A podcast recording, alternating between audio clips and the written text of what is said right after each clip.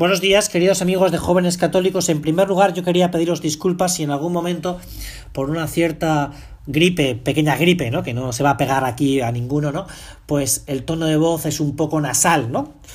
También quiero recordaros antes de empezar que, que es importante que cada uno de nosotros pues nos pongamos en la presencia del Señor para, para poder meditar sobre una realidad que va a ser distinta a la del lunes pasado, que era sobre la Santa Misa, y que seguiremos hablando de ella porque hay mucho de la que hablar de la Santa Misa, sino que a falta de dos días para el miércoles de ceniza, para el inicio de la cuaresma, me parece que había una pregunta que nos podríamos hacer cada uno de nosotros, ¿no?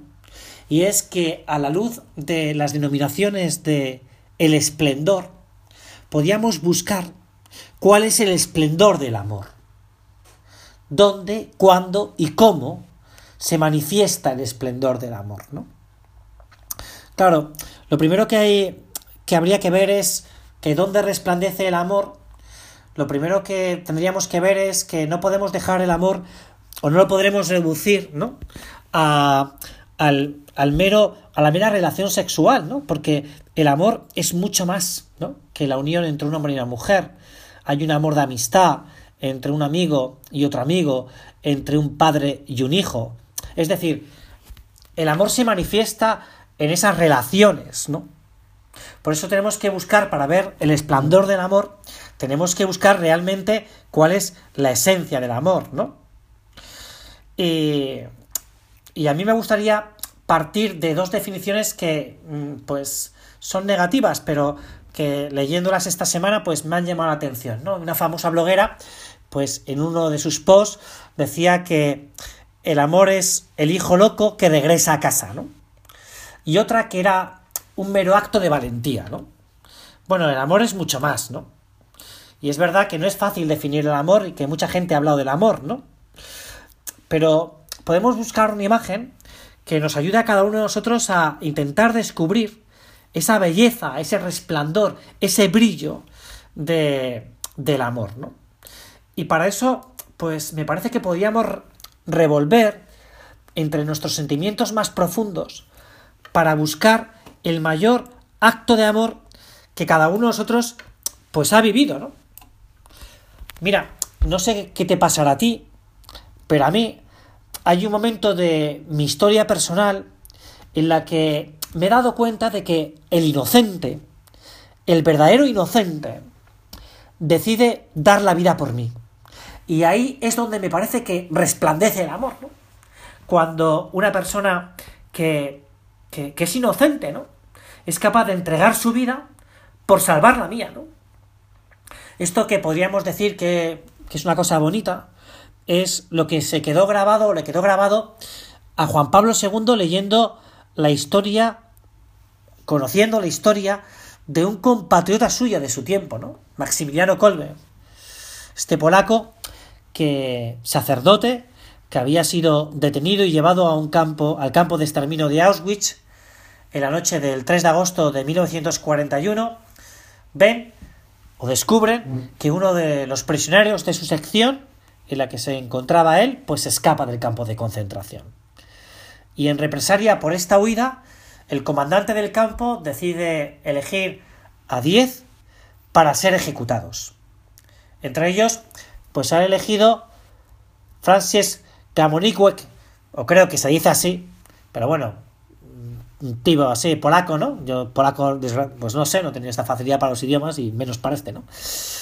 Un polaco como Maximiliano, ¿no? Casado y con hijos.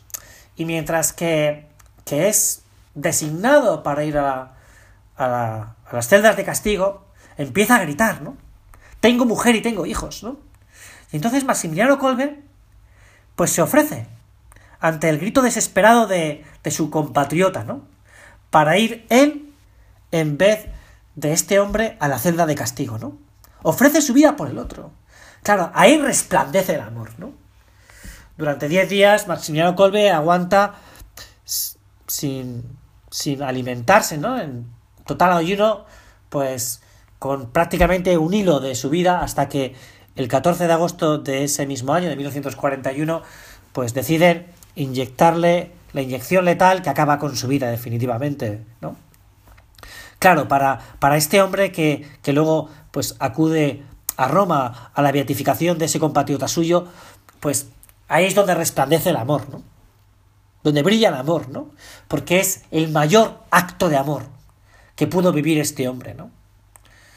Claro, si para mí y para ti el mayor acto de amor no es la cruz, si para ti y para mí el mayor esplendor del amor no es la cruz, es que mira, nos falta mirar al crucificado.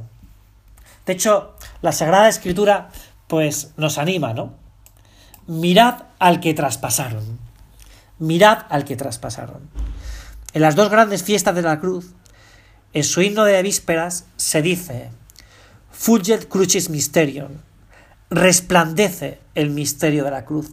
Resplandece el misterio del amor, ¿no? Que es donde nos tenemos que detener, ¿no? Y para eso nos preparamos en este tiempo de cuaresma que comienza dentro de dos días, para poder ver el verdadero rostro del amor, la misericordia clavada en el madero de la cruz, en el árbol de la vida, en el árbol de la eternidad. Un, rostro lleno de compasión, lleno de esperanza, lleno de ilusión por cada uno de los hombres. Cuando Maximiliano Colbe se ofrece y ofrece su vida por la de este hombre, la ilusión y la esperanza que tiene es que este hombre viva una vida que merezca la pena, con su mujer y con sus hijos, ¿no? Es lo que hace Jesús en el árbol de la cruz.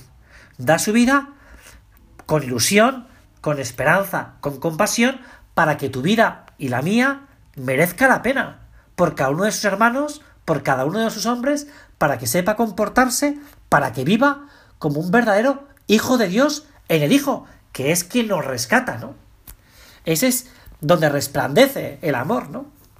La cruz, el amor y el misterio van siempre unidos. Sin embargo, es la entrega generosa de Jesús en ese crucifijo la que ilumina nuestros corazones. Por eso nosotros tenemos que mirar al que traspasaron. Ella tiene 39 años. A lo mejor conoces perfectamente su historia, pero me parece que nos puede ayudar. Tiene 39 años, está en, pues en la madurez de su vida. Lleva más de 20 años viviendo como religiosa en el monasterio de la Encarnación, donde vive junto a ella más de 100 hermanas. Ella era una más del grupo de las monjas de la comunidad. Allí estaba, allí llevaba, como ella cuenta, una doble vida. Por un lado, su vida de oración y por otro, cultivaba amistades que no le ayudaban mucho a ser amiga de Dios. Buscaba esta buena mujer, Teresa de Ahumada, remedio sin conseguirlo, hasta que un día ella tiene un momento de conversión personal. Es un encuentro con una imagen de un Echeomo, pero vivido de una forma tan real y personal que transforma todo su ser. Ella misma lo cuenta, ¿no? El libro de su vida.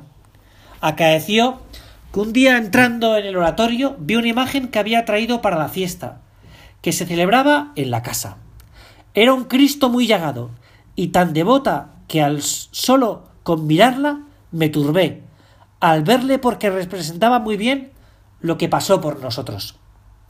Fue tanto lo que sentí que el corazón parecía que se me partía, y entonces comencé a llorar, suplicándole que nunca más pudiera ofenderle. Es la mirada de esta mujer a ese chiomo, a ese que traspasaron, a ese que ya ha sido castigado con la flagelación y coronado, de espinas, que se dirige a la cruz. De la cruz, de ese gran misterio, viene toda la alegría, toda la vida. Por eso brilla con esplendor, porque de la cruz, de la cruz, sale vida, sale vida para ti y sale vida para mí. Sin embargo, para poder comprender el misterio, para poder despertar nuestros sentimientos, quiere Jesús nuestra participación. La cruz no solo es para que la miremos, para que la adoremos, sino para ser y vivir como un discípulo de Jesús. Quien quiera venir tras de mí, que tome su cruz de cada día y me siga.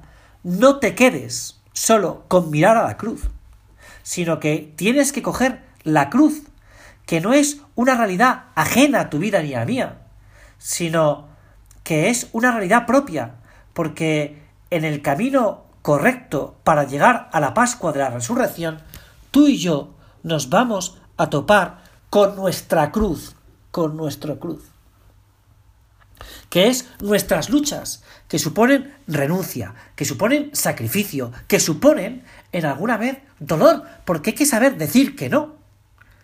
De hecho, antiguamente en el ritual del bautismo, cuando se signaba a los niños, cuando se ponía la señal de la cruz, a lo mejor tú que tienes algo de más edad, tendrías que tener mucha más edad para que te hubiese ocurrido esto, se decía, te signo la frente para que recibas la cruz del Señor.